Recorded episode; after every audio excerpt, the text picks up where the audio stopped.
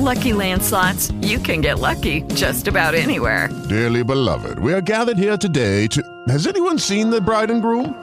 Sorry, sorry, we're here. We were getting lucky in the limo and we lost track of time. No, Lucky Land Casino, with cash prizes that add up quicker than a guest registry.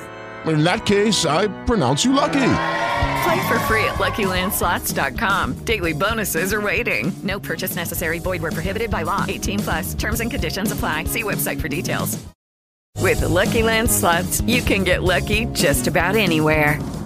This is your captain speaking. Uh, we've got clear runway and the weather's fine, but we're just going to circle up here a while and uh, get lucky. No, no, nothing like that. It's just these cash prizes add up quick. So I suggest you sit back, keep your tray table upright, and start getting lucky. Play for free at LuckyLandSlots.com. Are you feeling lucky? No purchase necessary. Void where prohibited by law. 18 plus terms and conditions apply. See website for details.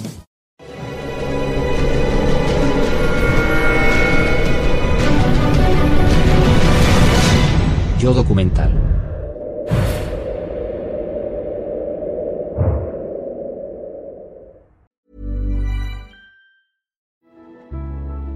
At Electric Ireland, we're committed to helping our customers whenever they need it.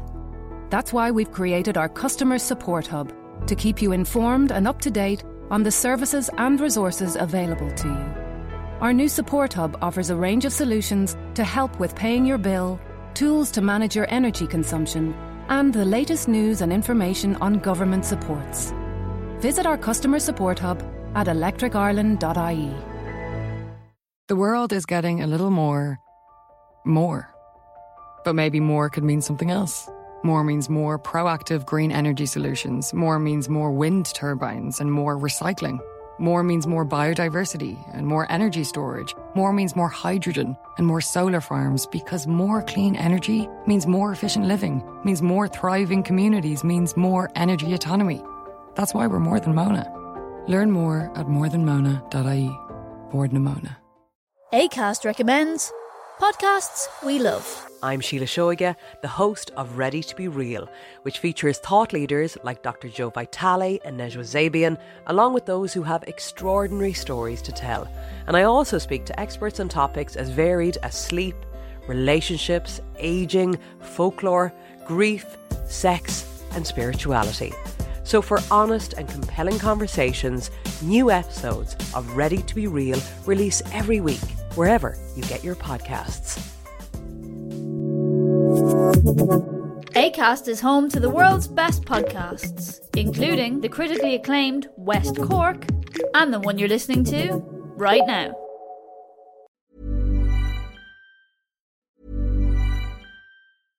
ACAST recommends podcasts we love. I'm Sheila Shoiga, the host of Ready to Be Real, which features thought leaders like Dr. Joe Vitale and Nejwa Zabian, along with those who have extraordinary stories to tell.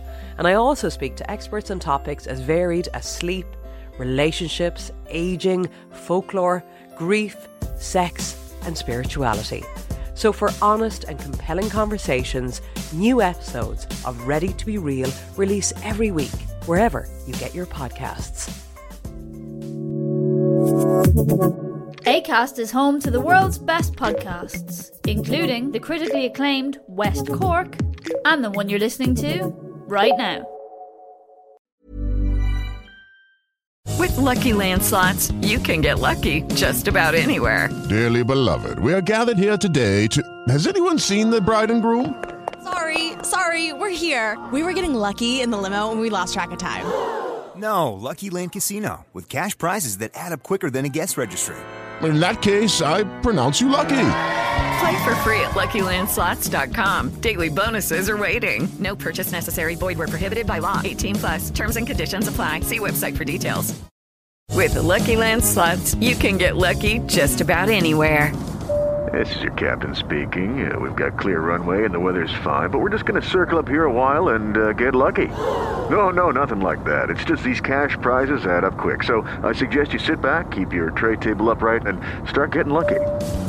Play for free at LuckyLandSlots.com. Are you feeling lucky? No purchase necessary. Void where prohibited by law. 18 plus terms and conditions apply. See website for details.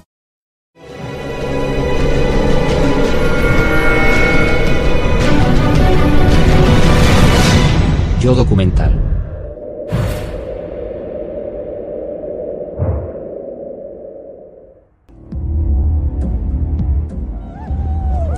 Era un peligroso bárbaro al que se describe como uno de los mayores monstruos de la historia. Incluso a día de hoy su nombre Atila el Uno es sinónimo de salvajismo. Para entender mejor su comportamiento, el psiquiatra David Malott lo analizará. ¿Atila era un creador de imperios? ¿O un asesino despiadado? Situaremos a Atila en un psicógrafo que establezca una comparación con otros tiranos de la historia, como Gengis Khan o Calígula. Tiene un currículo fuera de serie. A su lado, Aníbal Lecter parece la Madre Teresa. En la ciudad francesa de Reims, entró en la iglesia y decapitó al arzobispo. Estaba decidido a convertirse en un bárbaro temible y lo consiguió. Destruyó toda una cultura, hombres, mujeres y niños incluidos, solo por su oro y riquezas. Atila causaba pavor por ser un asesino en masa, un saqueador, un expoliador y un salvaje. Masacró a todo un ejército romano.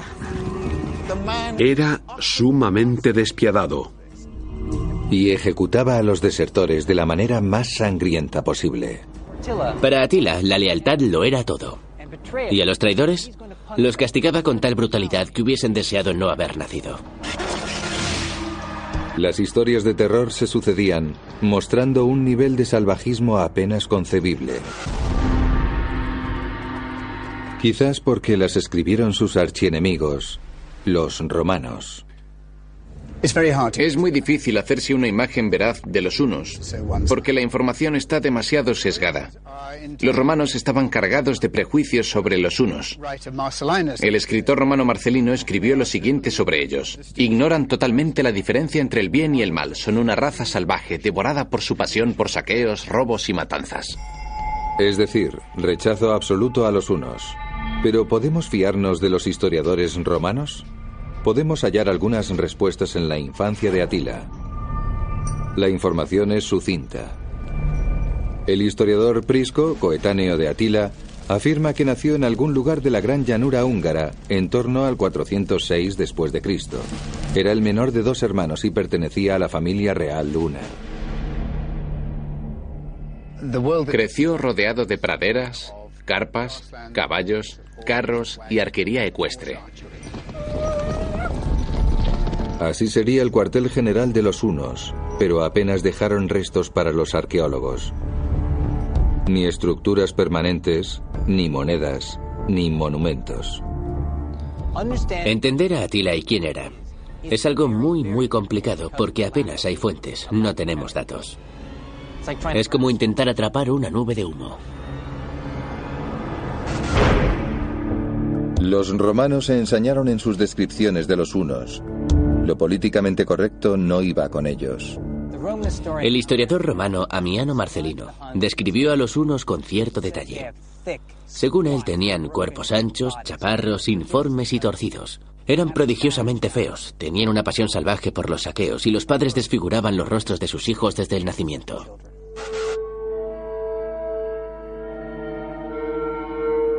Entonces, ¿Atila era una especie de monstruo sacado de una película de miedo? Ciertos restos hallados en los escasos yacimientos arqueológicos han ofrecido resultados sorprendentes. En unas excavaciones de Győr, Hungría, se encontraron cráneos de unos pertenecientes a la época de Atila. El hallazgo fue asombroso. Los cráneos estaban deformados. Entre los unos era común deformar el cráneo de los niños.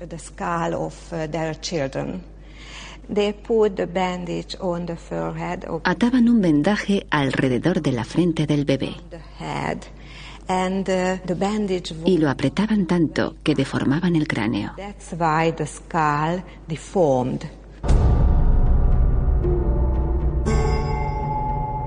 Así que Marcelino los había descrito adecuadamente.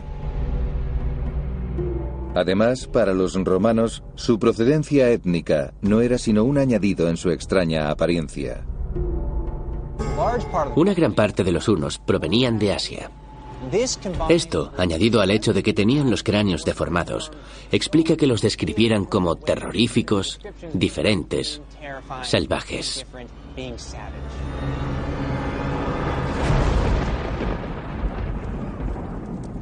434 después de Cristo. Atila, con 28 años, fue coronado rey de los hunos junto a su hermano Bleda.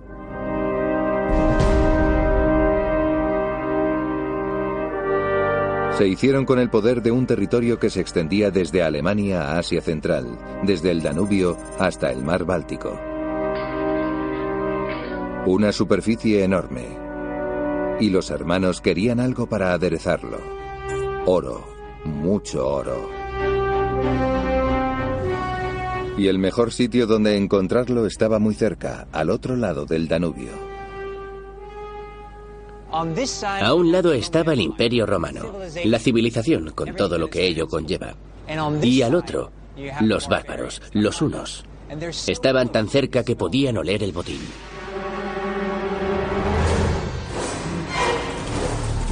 En un abrir y cerrar de ojos, los bárbaros ya estaban ahí. Atila, Bleda y sus hombres saquearon una ciudad romana tras otra, en ataques rápidos tras los cuales desaparecían. Fuentes indican que su talento a lomos de un caballo fue lo que les dio ventaja frente a los romanos. Estaban como pegados a la montura, cabalgaban a la velocidad del rayo.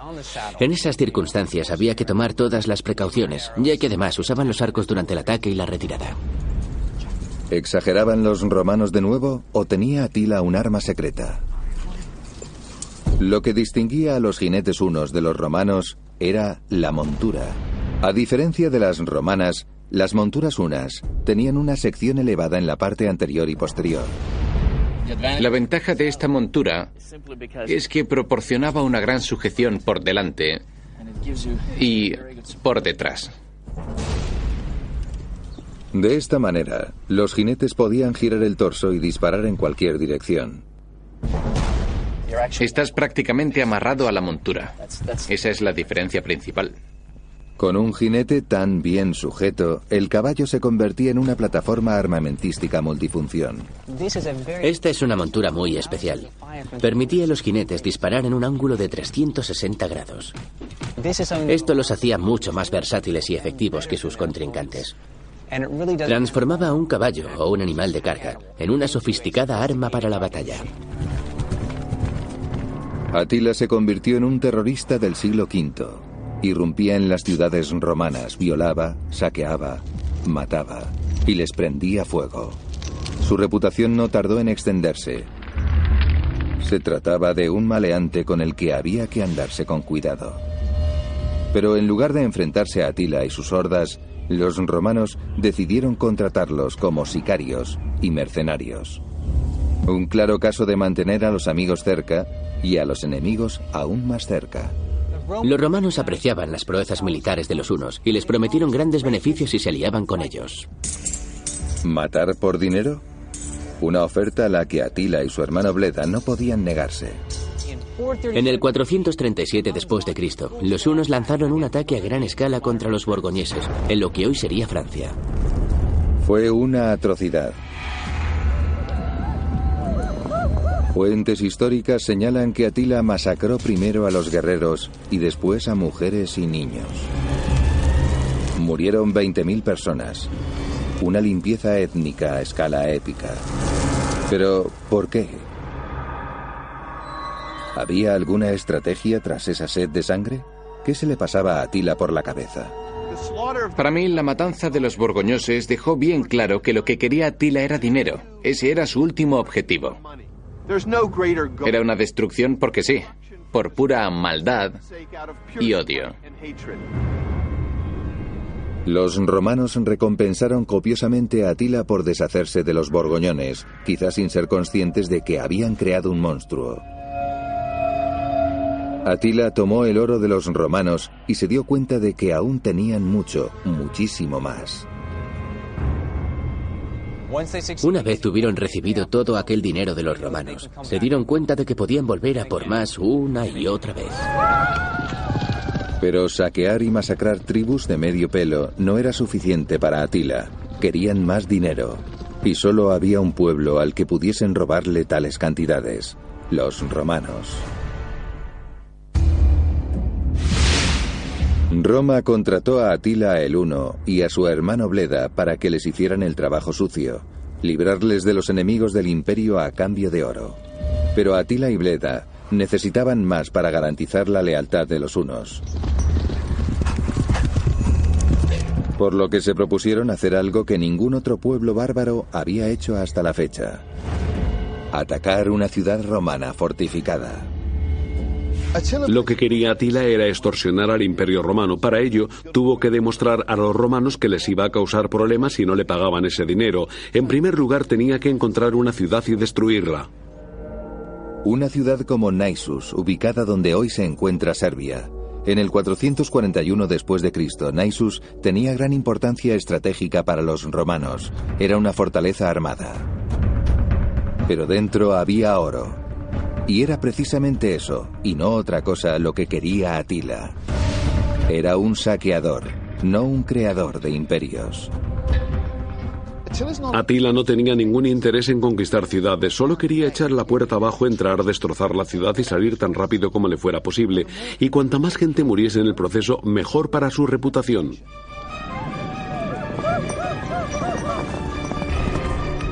Atila y su hermano enviaron allí a sus mejores tropas, pero su ataque fue repelido por los romanos. Entonces pasaron al plan B.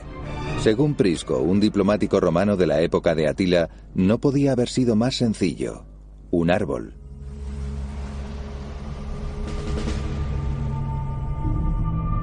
Prisco relató cómo los unos destruyeron las puertas de Naissus con un ariete. Atila no se andaba con sutilezas. Pero ¿serían capaces Atila y Bleda, dos nómadas analfabetos, de construir un ariete lo suficientemente potente como para echar abajo las puertas de una ciudad? Este es un trabajo para el equipo SWAT. La unidad de respuesta de emergencia de la Policía Provincial de Ontario, Canadá, va a encargarse de poner a prueba el ariete de Atila. Lo primero es hacerse con un ariete de características similares al que utilizó Atila. Prisco comentó que era un tronco de árbol con metal en la punta, que sujetaban mediante una estructura que lo recubría. Seguramente iría cubierto con algo de cestería de sauce y llevaría protección.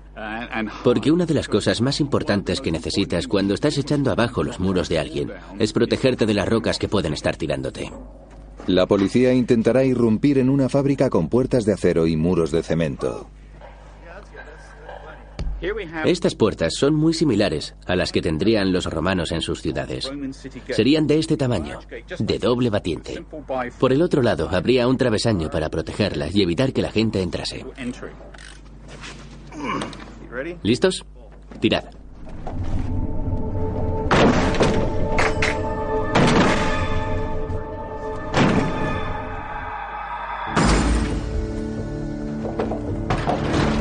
Pero cuando se ataca una ciudad, la puerta suele ser el acceso más difícil. La gente suponía que ibas a entrar por la puerta, por lo que era la parte más resistente de la fortaleza. Pero si eres capaz de tirar una muralla, una pequeña parte de ella, entonces habrás dejado el lugar completamente indefenso.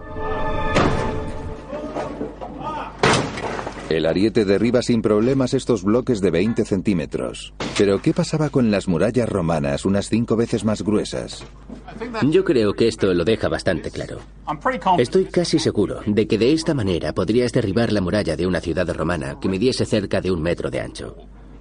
En este caso lo ha atravesado sin problemas. Podríamos hacer lo mismo en una muralla romana.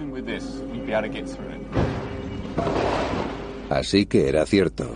Atila y Bleda podrían haber tomado Naissus derribando sus murallas. Una vez dentro, los unos organizaron una auténtica carnicería. Pocos sobrevivieron.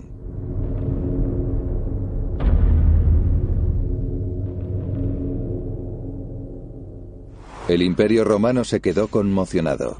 Era la primera vez que caía una ciudad fortificada. La noticia corrió como la pólvora. Atila no era un bárbaro como los que habían conocido hasta entonces. Y las ciudades imperiales estaban a su alcance. Podemos imaginar el pánico que debieron sentir los romanos al enterarse de que Atila iba atacando ciudades y convirtiendo casas como estas en ceniza. Evidentemente, eso era precisamente lo que él quería. Como a cualquier terrorista, el miedo lo hacía más fuerte. El reinado del terror de Atila y su hermano no había hecho más que empezar. A continuación subieron el listón y fueron a por la ciudad más rica del mundo, Constantinopla. La capital del Imperio Romano de Oriente. Estamos en lo más alto de la antigua Constantinopla, la joya del Este, un auténtico trofeo. Como es de suponer, la ciudad estaba prácticamente blindada. Atila debería ingeniárselas para acceder a su interior, donde estaba lo que tanto ansiaba, botín y más botín. Tomar Naissus ya había sido impresionante, pero Constantinopla no era Naissus. La ciudad imperial con más de medio millón de habitantes estaba fuertemente amurallada. Estos son los muros de Constantinopla. El tiempo se ha encargado de revelárnoslos. Son sumamente gruesos, cuatro o cinco metros. Pero los muros no son su única defensa. Miremoslo desde el punto de vista de los atacantes. Primero los campos en los que entonces había un foso. Después una primera muralla defensiva. Luego una plataforma en la que se acumularían las tropas. Y por último la muralla principal. Era la ciudad con las mejores defensas del mundo antiguo. Pero Atila tenía un arma superior, mucho más poderosa que su ariete. La guerra psicológica. Su pavorosa reputación alcanzó Constantinopla mucho antes de que él lo hiciera. Atila podía tomar ciudades inexpugnables, y una vez dentro, todo el mundo moría. Los romanos se vinieron abajo. En vez de confiar en sus defensas, arrojaban oro a Atila para que se marchara. Uno de los sobornos alcanzó las 6.000 libras de oro, es decir, 3 toneladas lo que hoy equivaldría a 75 millones de euros. Más dinero del que Atila nunca hubiera visto. Pero ni siquiera 6.000 libras de oro fueron suficientes para Atila. También buscaba vengarse. Quería ajustar cuentas con algunos desertores de su ejército que en ese momento se encontraban tras las murallas de Constantinopla. Los romanos se los entregaron y sufrieron la peor de las suertes. Atila era despiadado. Si algún miembro de su ejército desertaba y cambiaba de bando, pedía, exigía que se lo entregaran y lo conseguía. Entonces no lo recibía con los brazos abiertos. Los empalaba, los machacaba, los dejaba colgando para morir a lo largo de dos días. Así era Atila el Uno. Y así castigaba la traición.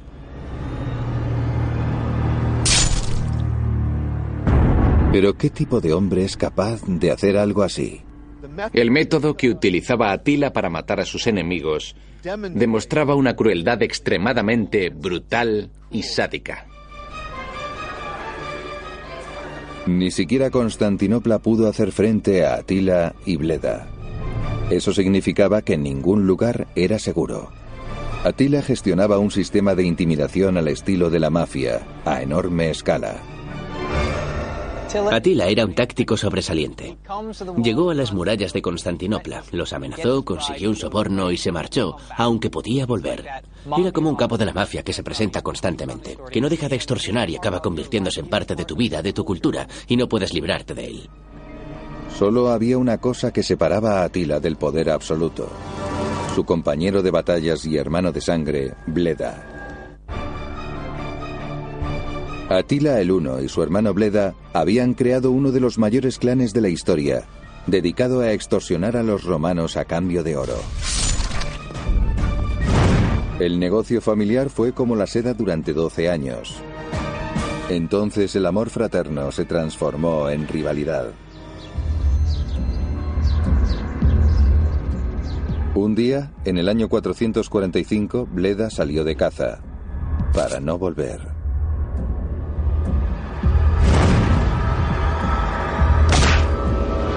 Jordanes, un escritor romano, lo tachó de homicidio, del que acusó a Atila. Atila y su hermano habían crecido juntos. Lo habían hecho todo juntos. Habían reinado juntos. Pero Atila lo asesinó despiadadamente. Esto indica que Atila era un asesino psicópata. Ahora, Atila era el único líder de los hunos. Se había hecho rico extorsionando a los romanos, y con ese oro se aseguraba la lealtad de sus hombres. Pero los romanos estaban hartos. Reunieron un ejército para enfrentarse a Atila en el campo de batalla de Utus, donde a día de hoy se encuentra Bulgaria. Fue una debacle. El ejército romano fue arrasado. Y los supervivientes tuvieron que buscarse excusas. Los romanos tenían que justificar su derrota ante estos bárbaros. ¿Y qué es lo que dicen? Evidentemente no es que sean más sofisticados, fuertes o inteligentes. Lo que pasaba es que les superaban con creces el número. Océanos de enemigos arrasando al pequeño ejército romano. Fuentes romanas afirman que el ejército de Atila alcanzaba el medio millón, mientras que el romano rondaba los 120.000. La proporción era de 4 a 1. La explicación dejaba intacta la honra de los romanos. ¿Pero era cierta? Basándonos en datos sobre la cría de animales, ahora es posible calcular el tamaño real del ejército de Atila. Basta con conocer el número de caballos. Los pastos de los hunos se encuentran aquí, en la gran llanura húngara, una cuenca natural que limitaba con los Alpes, los Cárpatos y el Danubio. Ciertos estudios han demostrado que los pastos de Hungría pueden albergar a unos 150.000 caballos. Bastantes menos de los que apuntaban los romanos. Además, lo más probable es que cada hombre de Atila tuviese varios caballos para cubrir distancias más rápidamente. Si cada jinete uno tenía, por poner, cinco caballos, podemos calcular que su ejército ascendería a 30.000 individuos. Una fuerza modesta con la que enfrentarse al imperio romano. Los romanos tendrían que buscarse una excusa mejor que los números apabullantes de los unos. Los análisis apuntan a lo contrario a lo que afirmaban los romanos. Eran ellos los que superaban a los unos por 4 a 1, no al revés. ¿Cómo lo consiguió Atila? El escritor romano Marcelino puede darnos alguna pista. Sus observaciones sobre los hunos poco antes del nacimiento de Atila dejan ver que tenían un enfoque distinto de la guerra. Primero enviaban arqueros para romper las filas romanas. Después desplegaban dos armas muy comunes para las que los romanos no estaban preparados, el lazo y la red. Un equipamiento muy sencillo usado con gran eficacia. Había gente especialmente designada para utilizarlo y coordinar toda la maniobra. Por ejemplo, si atacaban desde una esquina, desde un flanco hasta el flanco opuesto, se valdrían hábilmente de la cuerda, en una maniobra perfectamente orquestada. Ante jinetes armados con lazos, la infantería romana no tenía escapatoria. Se lo tiraban al cuello y los arrastraban con fuerza. Morían en segundos. Los romanos no sabían reaccionar ante esas tácticas. Murieron decenas de miles. Además, había otro motivo por el que los romanos fueron arrasados, porque ya no eran el ejército disciplinado que había dominado a los bárbaros durante siglos. Este es el típico legionario de Roma que vemos en las películas de Hollywood. Lleva una armadura conocida como lorica segmentata por las distintas capas segmentadas que incluye. un casco, un gran escudo rectangular diseñado para luchar en orden cerrado. Juntaban todos los escudos y levantaban las jabalinas, los pilun y se los lanzaban al enemigo. Cargaban hacia adelante protegiéndose con los escudos, sacaban las espadas cortas y apuñalaban. Así eran los soldados que habían conquistado el mundo. Pero en la época de Atila, estos soldados habían pasado a la historia. En la época de Atila, los legionarios romanos eran más bien así. Se parece poco a ese otro de ahí. Mira, lleva pantalones como los de los bárbaros y el casco también responde a los diseños bárbaros persas. Al parecer, el ejército romano podría haber estado compuesto en su mayor parte por mercenarios, bárbaros. No tenían ni la formación ni el equipamiento del ejército romano que había conquistado el mundo.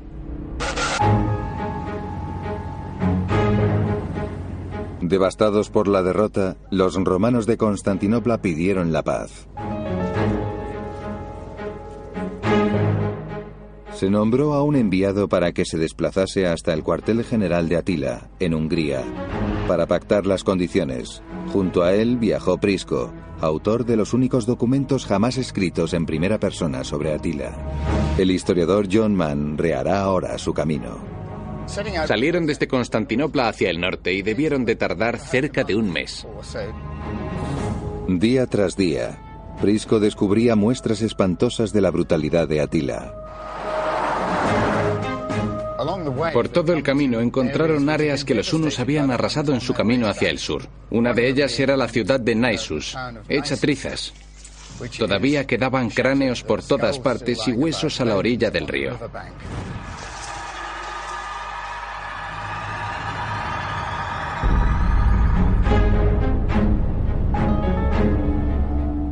Finalmente salieron del Imperio Romano y se adentraron en el territorio de Atila, hasta el río Tista. Tendrían que estar aterrorizados ante lo que se les avecinaba. Era como ir a visitar a Saddam Hussein sin previo aviso. Atila era veleidoso con su violencia. No se sabe exactamente dónde se encontraron Prisco y Atila, pero John Mann calcula que no lejos de este punto. Creo que esto es lo que andábamos buscando. Prisco debió de encontrarse con Atila en un sitio como este. Y la descripción que hizo de él fue muy sorprendente. Prisco esperaba encontrar una ciudad nauseabunda compuesta por tiendas y con bárbaros pestilentes, pero se equivocaba. No solo había cabañas de madera, sino que junto a él habían construido un complejo de baños en piedra. Prisco vio un complejo de baños en la sede de Atila. Le sorprendió por tratarse de algo muy característico de la cultura romana, no de la una. El hecho de que se hubiesen instalado a instancias de Atila era un claro indicador de que los unos podían evolucionar y adoptar las buenas ideas de los romanos. Unos baños eran uno de los principales rasgos de una ciudad romana. Según esto, Atila sería un hombre normal al que le gustaba darse un buen chapuzón después de haber estado saqueando y violando. También fue descrito como un hombre que amaba a su familia. Prisco retrató a Atila como un hombre polifacético y padre cariñoso. Prisco se dio cuenta de ello. Era un hombre humilde, un dirigente estoico, con una faceta humana. ¿Cómo puede entenderse que Prisco también lo describiera como bebedor empedernido y asesino iracundo que no tiene reparos en empalar a espías y esclavos?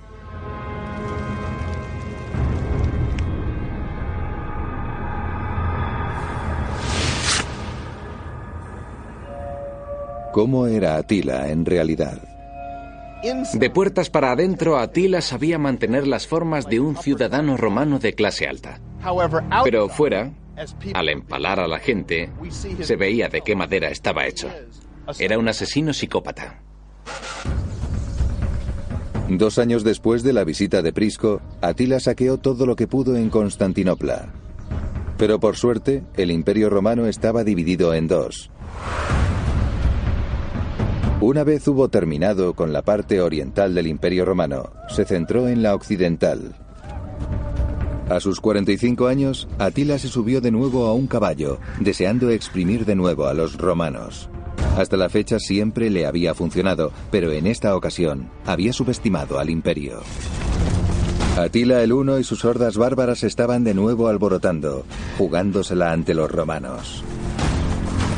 Al galope, cruzaron la llanura húngara y se plantaron en el corazón de Europa. A todo el mundo le sorprendió que Atila se dirigiese hacia el norte desde su país. Cruzó el Rin y protagonizó los peores ataques a ciudades de la historia. Ya estaba en el centro de Europa. Atila cubrió cientos de kilómetros con miles de hombres a lomos de sus caballos.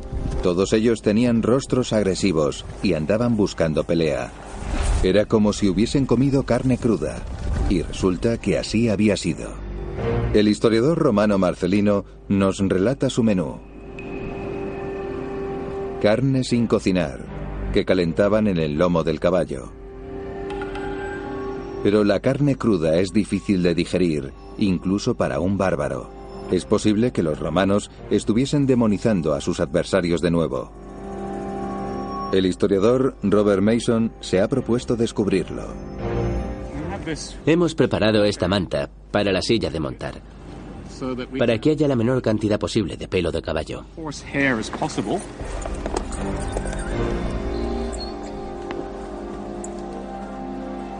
Montamos el caballo durante seis horas para descubrir si la carne se volvía comestible o simplemente repugnante.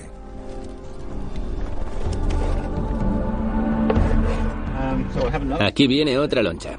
Esta para ti. Ha cambiado un poco. Parece que está algo más tierna. Ya no está cruda. Increíblemente parece que la historia es cierta. La nutricionista Lynn Weaver cree saber por qué. Supuestamente el caballo tenía sal, que sirve como conservante. Es posible que protegiera la parte exterior de la carne y la mantuviera libre de bacterias. Además iba cubierta y estaba bajo gran presión, con lo que se volvía más tierna. La carne cruda es indigesta por su robusta estructura celular. Los golpes que recibía mientras cabalgaban rompían las paredes de las células y se volvía más tierna. Una versión del plato de carne cruda, steak tartar. Un alimento muy práctico con el que Atila y sus hombres ganaban tiempo de viaje. No está mala. Atila y sus carnívoros guerreros irrumpieron en Europa occidental y llegaron a la ciudad amurallada de Metz. Sacaron sus arietes y la ciudad cayó. Siguieron adelante y no encontraron más que ciudades fantasmas. Sus habitantes habían huido despavoridos.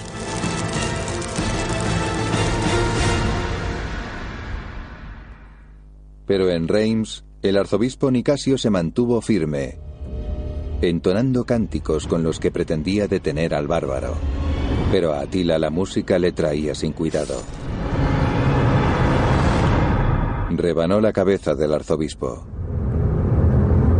¿Tenía alguna gran estrategia en mente? ¿O solo obedecía a su sed de sangre? La campaña de Atila en la Europa del Oeste no parece tener ningún valor estratégico. Lo movía únicamente la venganza, el odio y la destrucción. Finalmente, Atila llegó a los campos cataláunicos, al norte de Francia, y se dio de bruces con los ejércitos romanos de la Europa occidental. El general romano Aecio tenía una estrategia sencilla, superarlos en número. Había recorrido la Galia y reunido a todas las tribus que guardaban rencor a Atila, desde los borgoñones supervivientes a los visigodos. Dos ejércitos frente a frente. Que empiece la acción.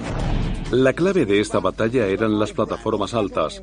En la llanura cataláunica había una cresta elevada entre los dos ejércitos y ambos corrieron para ser los primeros en llegar a ellas. Los romanos lo lograron. En ese momento les bastó con quedarse esperando a que los jinetes de Atila subieran por la colina. Caballería contra una infantería aferrada a una posición defensiva. Ambas partes sufrieron bajas. Sidonio Apolinar, un poeta galo de la época, afirma que murieron 100.000 hombres en un solo día y que el río que atravesaba la llanura fluía de un color rojo sangre. Los unos venían en oleadas cresta arriba y siempre eran repelidos una y otra vez. Entonces, en el momento clave, los visigodos cargaron colina abajo. Atila tuvo que replegarse hasta su campamento. Había ocurrido lo impensable. Atila había perdido la batalla. Aecio resultó victorioso por obligar a Atila a luchar frente a frente, en vez de permitir que usara sus tácticas de guerrilla. Atila demostró ser un mal perdedor. Había perdido su primera gran batalla. Pero eso no iba a disuadirlo. Creía en la fuerza bruta. Y estaba furioso. Quería vengarse. Quería la revancha. Y eso fue exactamente lo que hizo. Decidió que Roma pagaría por aquello y puso sus ojos chispeantes en Italia. Cruzó los Alpes e inició una nueva campaña de muerte y destrucción. En primer lugar, en la ciudad fortificada de Aquilea. Sus artilugios funcionaron. Los hombres de Atila irrumpieron en la ciudad y la destrozaron.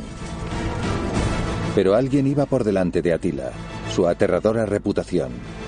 Pueblos enteros huían de su camino. Pero entonces Atila titubeó.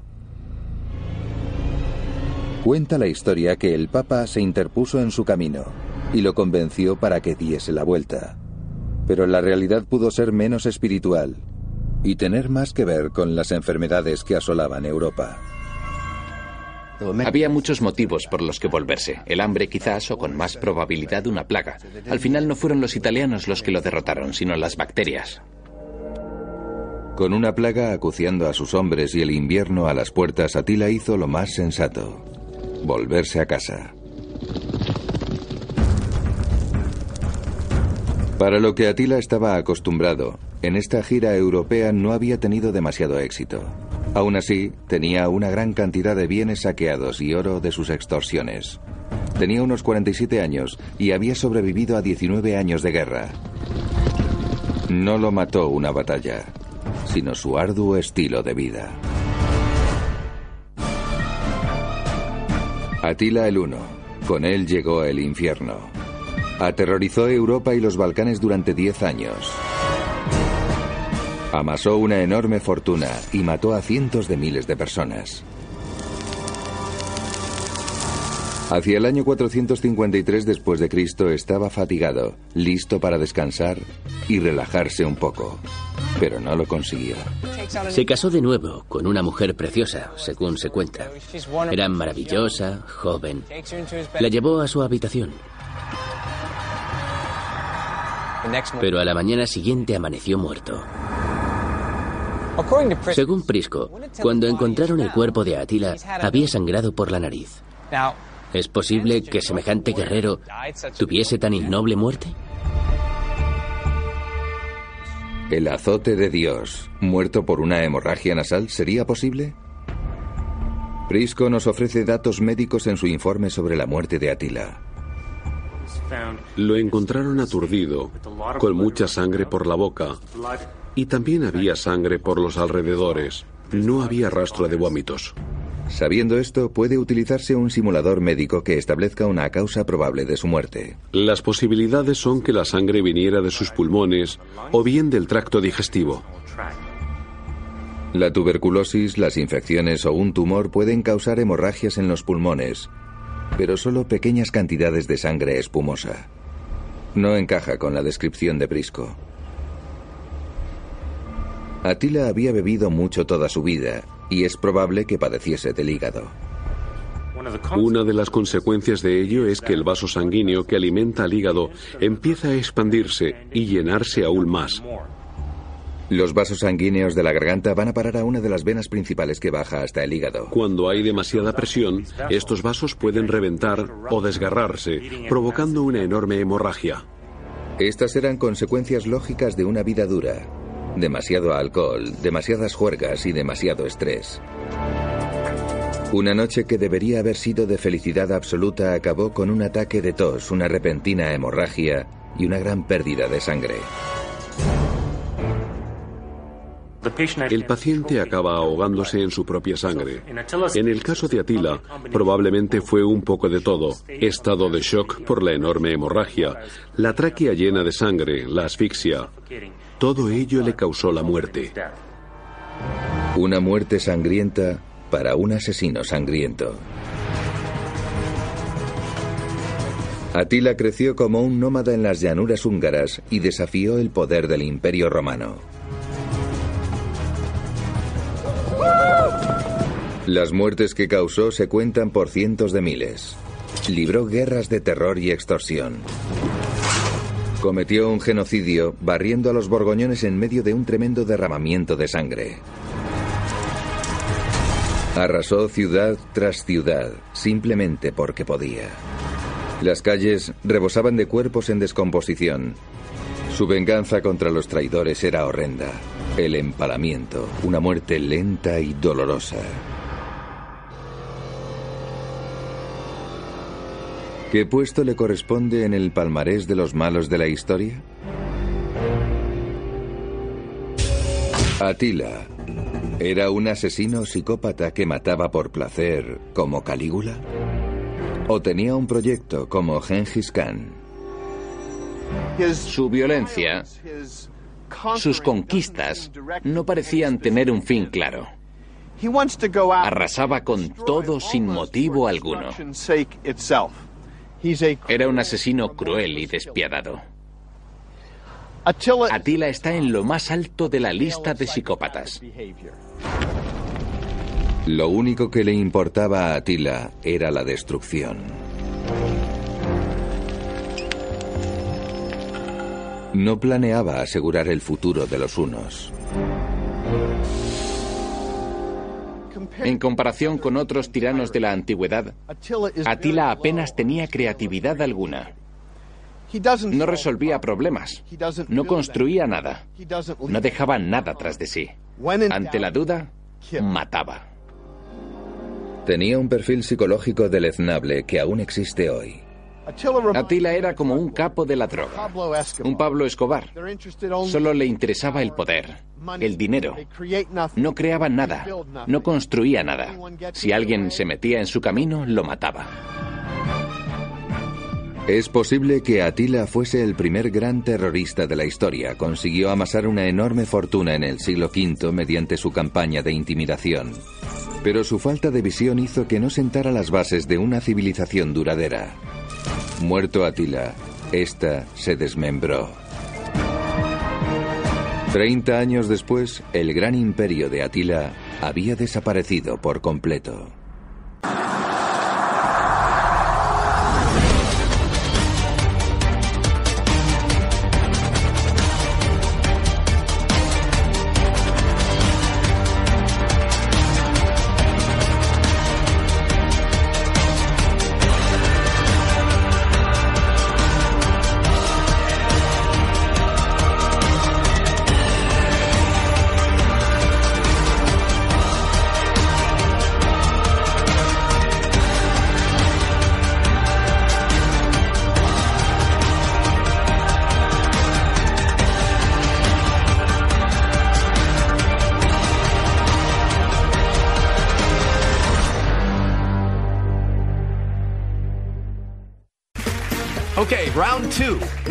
Something that's not boring. A laundry? Ooh, a book club. Computer solitaire, huh? Ah, oh, sorry, we were looking for Chumba Casino. That's right. ChumbaCasino.com has over 100 casino style games. Join today and play for free for your chance to redeem some serious prizes. ChumbaCasino.com. No purchase necessary. Full prohibited by law. 18 plus terms and conditions apply. See website for details.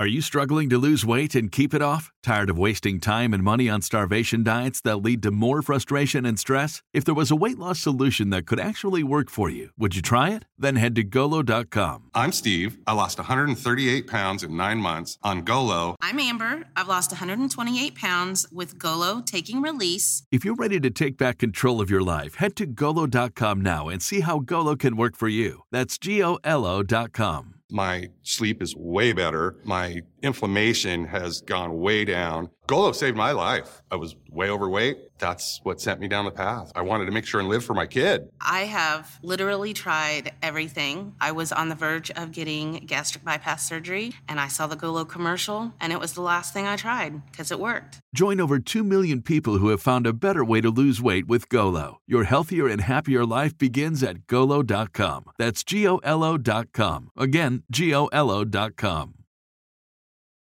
Hello, it is Ryan, and I was on a flight the other day playing one of my favorite social spin slot games on chumbacasino.com. I looked over the person sitting next to me, and you know what they were doing?